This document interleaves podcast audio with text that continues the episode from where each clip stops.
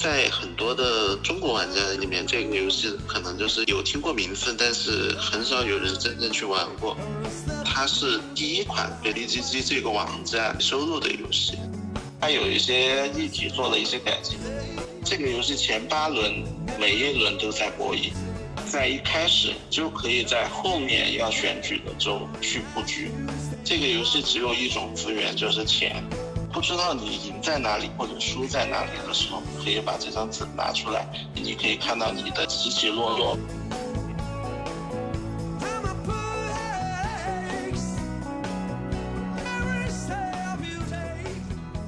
欢迎来到新一期的晨记播客。呃，我们这期继续上海桌游展的一个话题。本期节目呢，我们也非常荣幸请到了有卡桌游的 Toto 来为我们聊一聊关于德国大选这款游戏的一个相关的内容。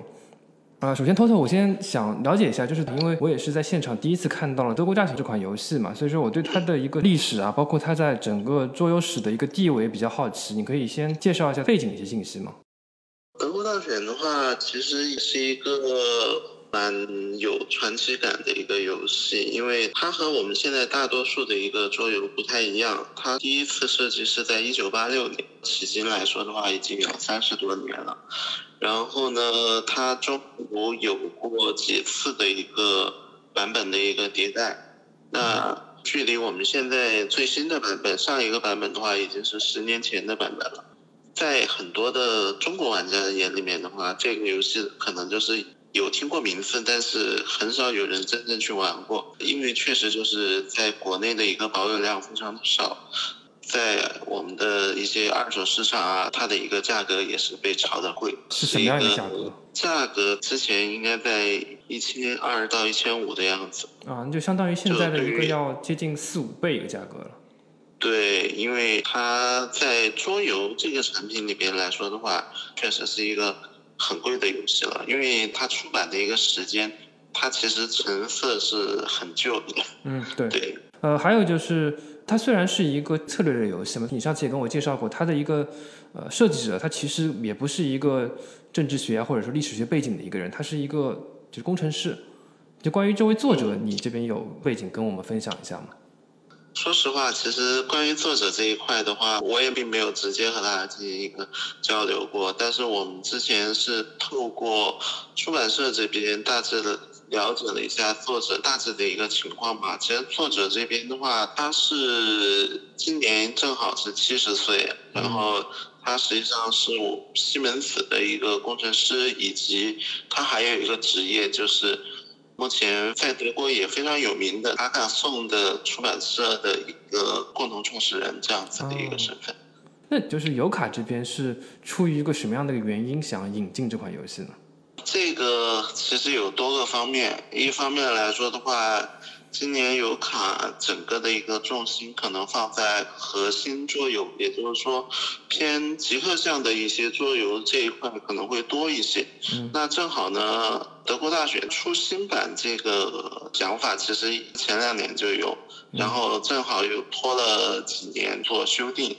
我之前可能就和出版社这边有沟通嘛，正好就适逢他今年要出，我们知道他会做一个新版的一个销售，并且他会做一个众筹，那我们可能也是跟着就进行一个联系，取得他中文版的一个授权嘛。然后，因为它有一个卖点是什么呢？就是它在 BGG 这个网站，它是第一款被收录的游戏，它是 Number One。因为这个 BGG 这个网站可以介绍一下吗 B C C 这个网站，它是两千零一年成立的，是美国的一个网站。这个网站只要你玩桌游啊，都或多或少听说过，因为它有大量的数据供你去查询。然后所有的一些广告也好，新闻也好，你都可以在上面去找到你想要的一些消息。所以说，大多数玩家他会比较倾向于在选一款游戏，或者说没有接触过之前，他可能会去看一下。这个网站对他的一个评分和评测，所以说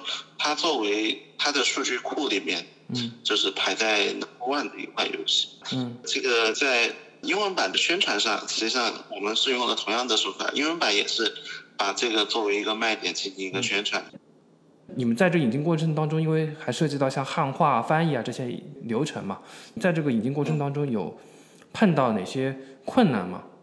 其实这也不是我们第一款引进游戏啊。中途来说的话，其实制作这一块倒不是很，因为 BioWorks 这一家出版社实际上前面也有合作过，所以说的话整体来说，可能引进的一个难点的话，就是因为这款游戏确实在一些深度玩家中间太有名，有几家出版社都有意向。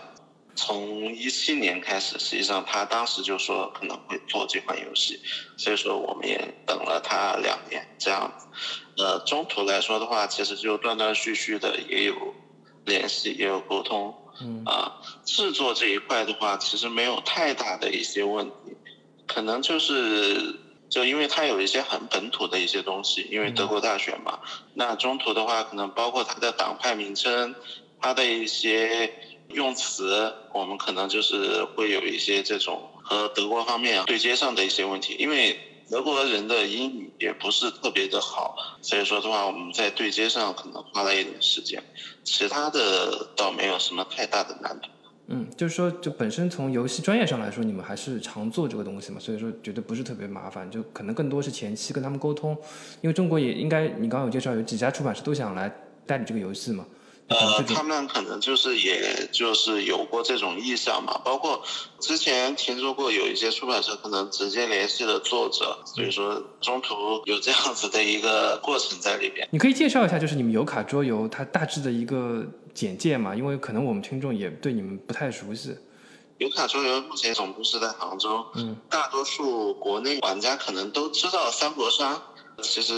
从很多年开始啊，我们就已经做国产的一些原创游戏。刚刚前面已经讲过，其实从去年开始，我们就做一些国外的一些知名的一些产品的一些引进啊，包括我们去年开始就做一个 WODC 这样一个原创设计大赛，当时也邀请了一些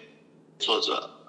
过来就是说参加我们这个比赛，然后获奖的一些产品，我们会把它做成产品化。呃，这也是我们今年可能和往年来说比较大的一个改动。因为油卡以前可能在很多的玩家眼中，可能就是主要是做的三三国杀啊。因为三国杀它实体桌游卡牌确实铺的比较大，你可以在各个的。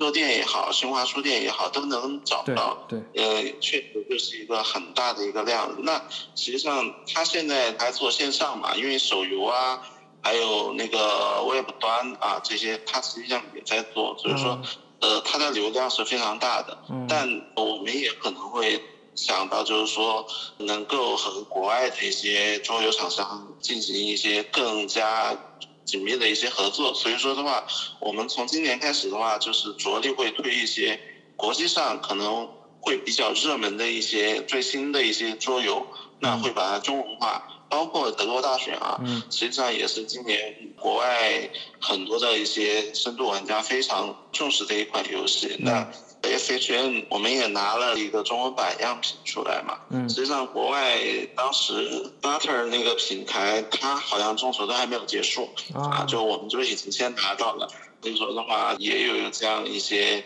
东西服务给中国的一些玩家嘛，希望大家都能够和国际上同步吧，我们的一个想法主要是这样子，然后也让大家能够多了解一下我们现在游卡桌游的一个情况。嗯，我觉得挺好的，就特别是引进一些国外游戏，这个还蛮重要的。就是不管是桌游玩家，还是说就是别的圈子的人都知道，就是国际上的人别的国家人在玩些什么东西。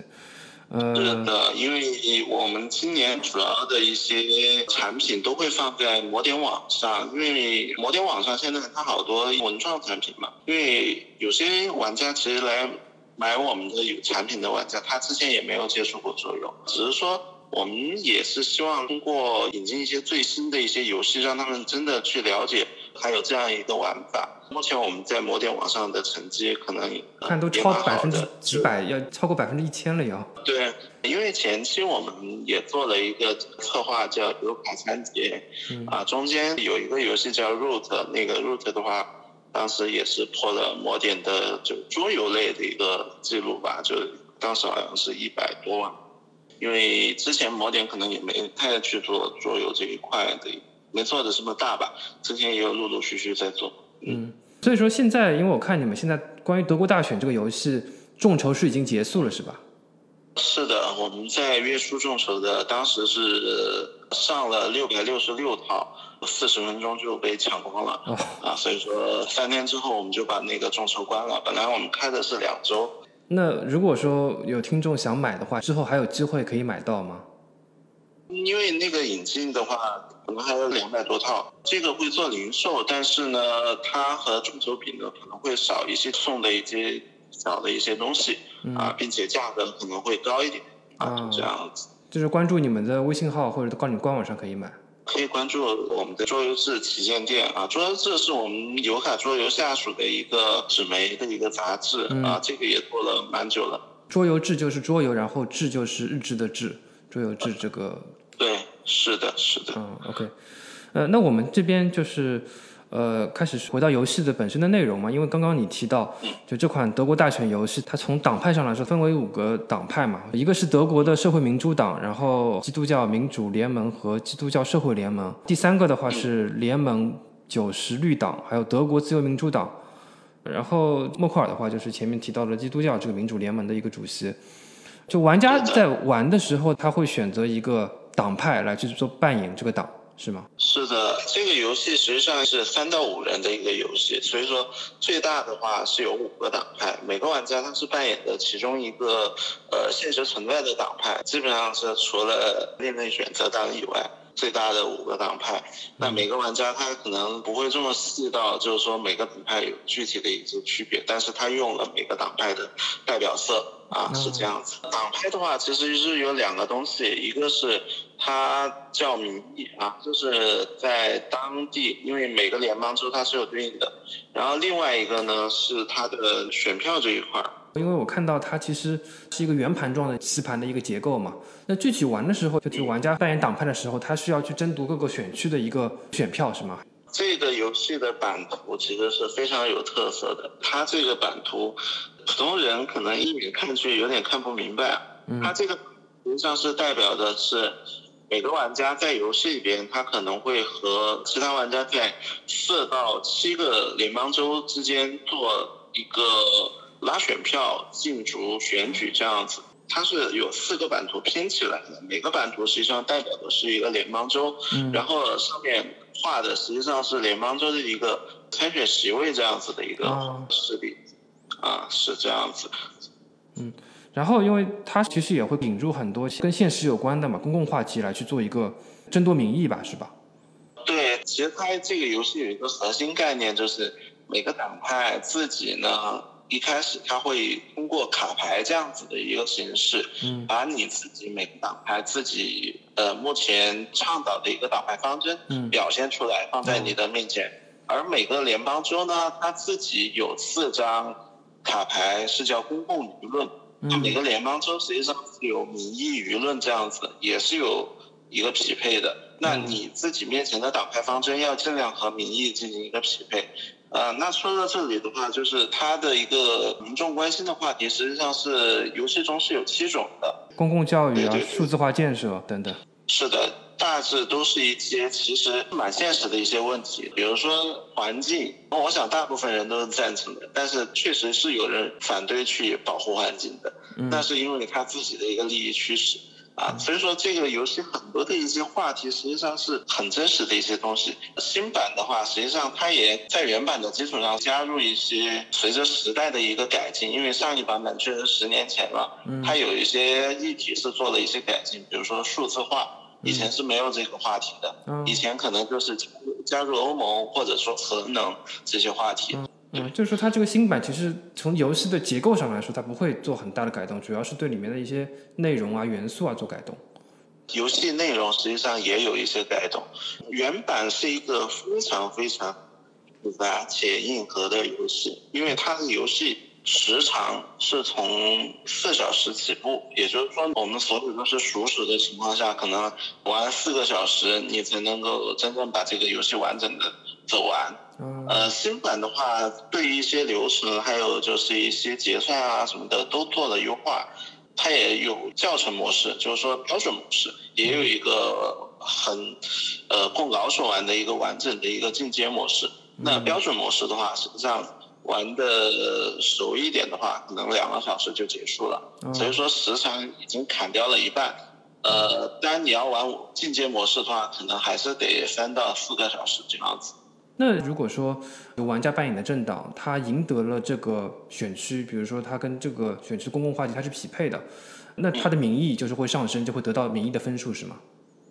这个游戏呃说到底啊，它是一个计算分数的游戏，它的分数是来源于玩家在一个选区的一个选票。为什么要分几个选区呢？因为它是根据德国现实的所有的联邦州，它对当前情况的一个政治的一个影响力来做成区分。有一些联邦州它呃政治的影响力比较小，你在这个联邦州能够获得的一个最大分数。会比较少一些，那这个分数又是来源于你在这个联邦中获得的选票。那这个关于怎么样获得选票，这个游戏里边有一个公式，呃，主要是来源于三方面，一方面是你在这个联邦州做的一些宣讲，做一些拉动选票的一些这种集会活动，呃，另外一个呢是就是你刚刚提到的民意。啊，是你在这个州普通民众对你的一个看法。嗯，那这个值呢，它是有一个前面那个集会的一个修正值。最后还有一个呢，就是我一开始提的你的党派方针和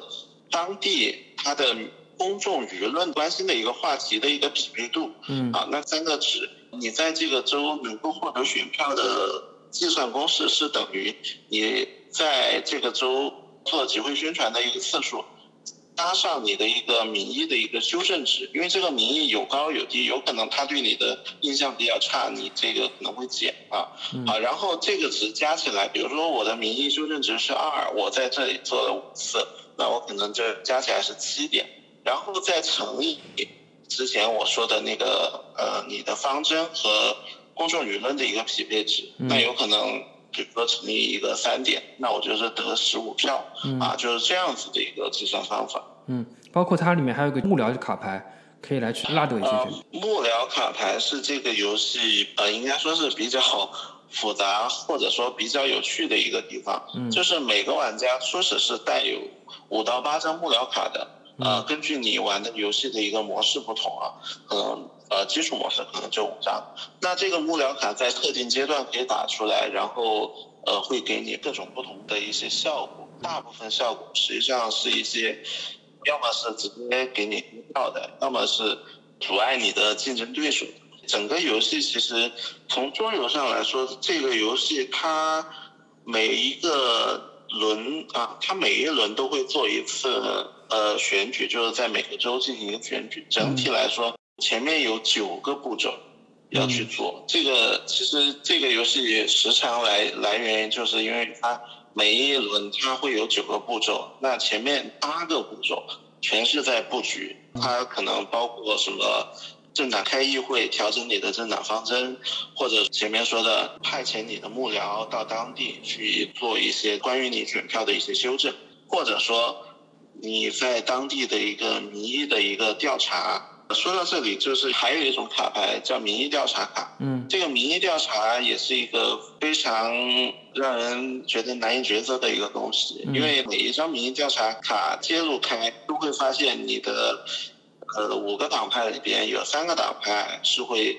上升民意的，有两个党派是会下降民意的。但是你在翻开之前你是不知道的，你只知道它的卡牌背面会写其中一个党派。它的一个情况，那德国大选的一个主要机制就是它大部分游戏的执行都是通过一个叫竞拍的一个机制了。竞拍大家都知道就是呃出价。但是这个出价它是有非常多的形式的，德国大选就有四种的竞拍形式融合到了这个游戏里边，所以说，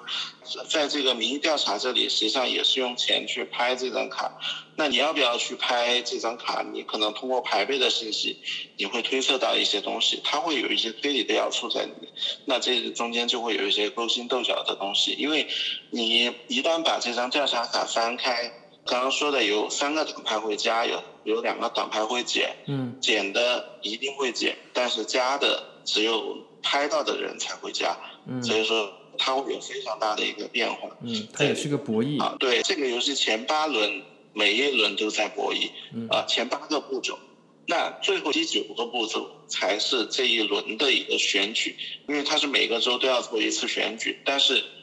游戏在一开始你就可以在后面要选举的州去布局，所以说你不是说一个州选举你就只在一个州做事情，你一开始就要把前面后面的联邦州全部做一个自己的一个规划，然后要根据对手的一个行动去做一个自己的一个。估算吧，因为这个游戏只有一种资源，就是钱。嗯，你要把你自己的钱合理的分配到所有的州里边去，做各种各样的事情。因为做宣传也好，做幕僚也好，民意调查也好，全部都要花钱啊。OK，德国大学里面其实还有一种比较特殊的一个机制嘛，就是它是可以复盘的。这个也是这个游戏算是在目前桌游里边不太常见的一个机制了，就是因为它是一个比较老的一个游戏，所以说它当时用了一个在现代桌游里边很难见到的一个道具，就是每个玩家初始会发一张积分纸，还会发你一支笔，然后在每一轮。选举之后，你会做一个记录。在现代的游戏来说，可能就是有一个分数轨，你自己走五分，你自己走走十分就 OK 了。那在德国大学里面呢，它为了增加玩家的代入感，它的积分纸呢就和你填选票是一样的。每个党派记了多少票，你要通通记录下来。因为这个游戏，如果说你玩完整模式是有七次选举的，那这每一个州选举之后，你都要把票数。和分数记录下来，都要做一个复盘。那如果说你真的玩的投入的话，你可能真的就和选举一样，你你可能会去做一些推理也好，做一些呃玩家之间的这种交易也好，你都是通过那个积分值来的啊。当然还有一种。作用呢，就是整局游戏完了之后，你可能不知道你赢在哪里或者输在哪里的时候，你真的就可以把这张纸拿出来看一下，就是整局游戏你可以看到你的一个政党的一个起起落落吧，因为它中途这个选举的形式真的就是不停的变化的。所以说这个游戏它是会有一个类似于像裁判就是这么一个角色来去主持它整个的一个。不会不会。这这个它所有的这种，呃判定啊这些东西，它实际上是由游戏机制来做的。嗯。呃，玩家会根据游戏机制会受到，包括它的一些随机性判定也好，都是通过抽牌来的，不需要一个裁判这样子。所以说，这个游戏新款的话，最少是三个人来玩，然后最多是七个人。呃，老老款和新款现在是一样的，都是三到五个人。那像你刚刚提到的玩家就政党唯一的资源就是钱嘛？那他这个钱是怎么来？是通过像党费啊、募集啊这些来吗？钱实际上除了初始的资金以外，每一轮都是在花钱，就是主要行动阶段都要花钱。嗯。只有在选举之后会有一个收入，那这个收入来源于三方面，一方面是你竞选之后，根据你的选票，你会兑换成一些钱。啊，实际上就等同于你是选举之后获得的一些权利换成了钱。另外一方面是每个玩家他是有一个党，就是你前面说的党派的一个规模啊，就是党派鬼，实际上就代表着你的党员的一个规模。嗯。党员规模越大，呃，你因为党员是要交党费的，所以说你也会有一定的收入在里边。最后还有一个呢，就是每一轮实际上玩家会。也有一种卡牌叫捐赠卡，类似于政治现金这样子的一个东西。那玩家在打出的时候可以选择接受或者说拒绝这笔钱。如果说你接受的话，你可能，呃，你的党员可能会流失一部分；如果说你拒绝他的话，你你的党员可能会增加啊，是这样子。这就是玩家和玩家之间的一个现金，是吗？是的。那那我想问一下，就这款游戏国外它时间其实蛮长了嘛？它的主要的受众就是除了那种资深的桌游玩家之外，桌游圈之外，它会有其他的用途吗？说实话，虽然德国大选这款游戏它非常经典，但是实际上它只是从宏观的一个方面把整个一个大选的一个情况给模拟出来，对，它并没有很细化，它还是要保证它的一个严谨性。还要保证它的一个娱乐性嘛。嗯。所以说，除了桌游玩家以外，确实也很难在其他地方能够找到这款游戏。其实好多桌游玩家就和我一开始提的一样，都不知道这款游戏。这也是我们做宣传的时候提到一个问题点。对于怎么样去宣传这款游戏啊，想了一些办法，比如说拿到展会上去试玩也好，放一些教学视频也好，包括你可能之前看到的一些资料，实际上也是我们这边放出来的，相当于科普像这样子。嗯。因为这个游戏确实就是年代过于久远，而且它的美术啊。是非常朴素那种，因为新版为了向原版致敬，它虽然说换了人，但是它还是力求去做原版那样子风格的美术。你可以看到它封面其实做的还蛮鲜艳的，但是在游戏里边布局还是和原版类似的。所以说，好多的一些普通玩家，他看到这个游戏，可能看了一篇介绍之后会那么感兴趣，这个也是我们。做的一些努力导致的一些结果吧，包括在 FHM，我们做展会宣传，其实那一天我们只摆了一桌，但后来还有很多玩家问有没有在试玩啊什么的。嗯。当时因为场地原因，还有就是我们确实有没有货卖，确实这个游戏还是有一定的游玩和收藏价值在里面的啊，因为据我所知，英文版印的也很少。它的一个标榜实际上是限量版，相对于普通的游戏呢，英文版起印是五千到一万套，这个游戏可能也就印了两千套这样子，量是蛮少的。啊，那像这个中文版的话，它是授权给你们之后，你们在国内印吗？还是说它也是国外印好之后再给到你们？呃，我们是一起印的，在捷克那边印的啊，直接从海外运回来的，因为它也要保证品质啊是统一的。只是把文字加本地化。那国内的玩家，如果说他之后没有订到，如果想玩的话，他有什么圈子或者是专门的桌游店可以去玩到吗？因为这款游戏确实量也不是很大，基本上就是能够玩德国大选的玩家，我们当时估计的可能就是一千人左右。啊这样子的一个圈子。如果说他真的是想玩的话，两个方面，一个方面呢，可能可以关注一下，就是刚刚说的零售，因为我们当时为什么留这么一部分零售，没有去全部做众筹呢？就是考虑到有些玩家可能错过了这个众筹。其实，在某点网上，我们也看到很多玩家留言，可能当时没有注意到这个游戏在某点众筹，还有就是时间太短了，不到一个小时就结束了，他他回过头来已经没了。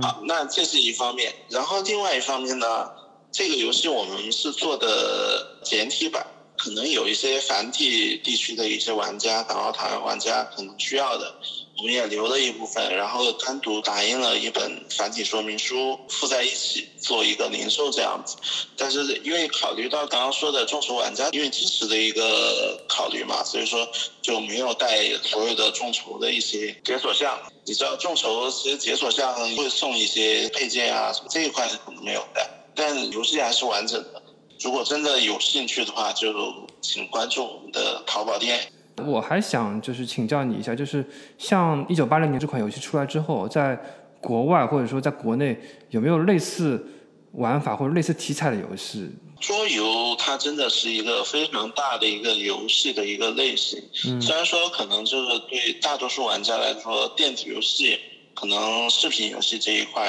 可能会了解呃更多，但是相反呢，桌游就是可能你想了解的。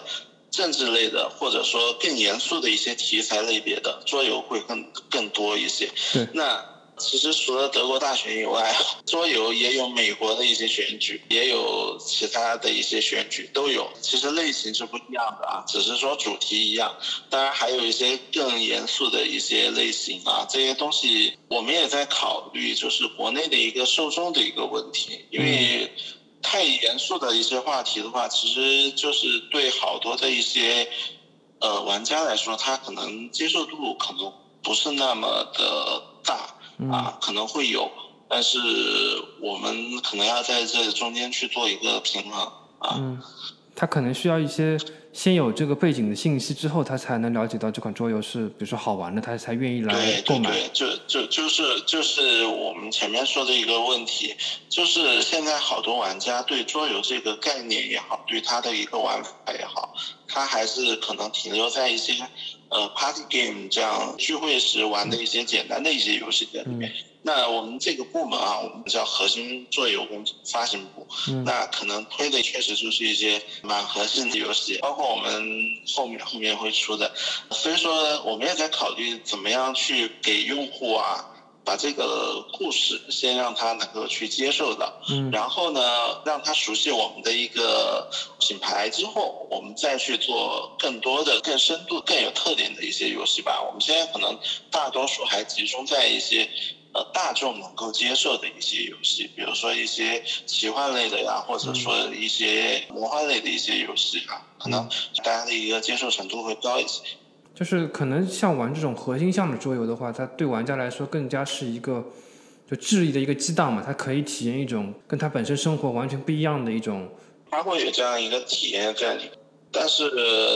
如果你要说真的和其他一些娱乐项目比。桌游的一个优势在哪里呢？还是人之间的一个互动，或者说一个更社交的一个东西在里面。对，它可以面对面做一些交流，包括很多情绪啊，包括眼神的一些传递。对，它会桌游有一些机制是电子游戏没有办法去做的，但是反过来说，电子游戏也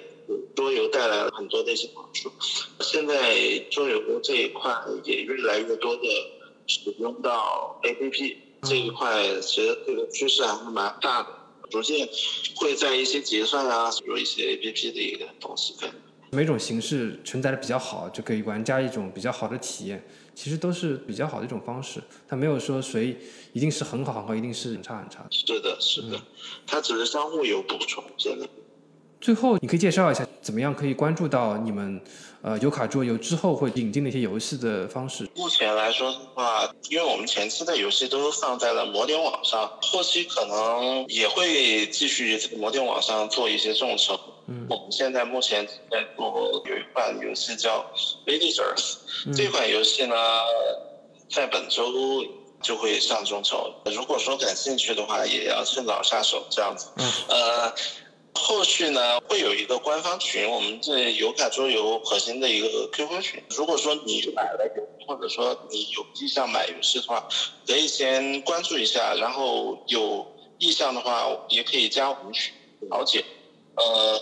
这个群目前也有一千六七百人。应该也是国内桌游这一块人数最多的一个群，所以如果有任何的一些疑问或者说一些兴趣的话，可以加我们那个群。然后另外一个就是魔点网的一个更新，我们现在众筹虽然说放了很多，但是因为。桌游有一个问题，就是众筹之后它得印刷，需要时间的。工厂不是我们自己开的嘛，所以说的话，很多的一些后续的一些发货事宜啊什么的东西，我们都在更新。呃，也可以在模拟网上关注我们的一个动态，有卡桌游，有卡 games。嗯，这个我们应该也会一直做。然后另外的话，我们也有自己工作室的一个公众号，也会推送一些，不只是我们自己出的桌游了，就是有一些。桌游的一些心得呀什么的，呃，我们也会去做一些推送，啊，这个也有一个公众号在，呃，主要是三种。本期节目是《桌游的可能性》第二期，在《桌游的可能性》第三期节目当中，我们将邀请来自台湾大玩桌游的史莱姆，他和他的公司曾为欧盟议会设计过一款桌游，他将会来分享桌游如何跨界，如何丰富人生的更多可能性。敬请期待，欢迎关注我们的社交媒体账号，微博和微信都可以搜索“晨记播客”。我们下期再见。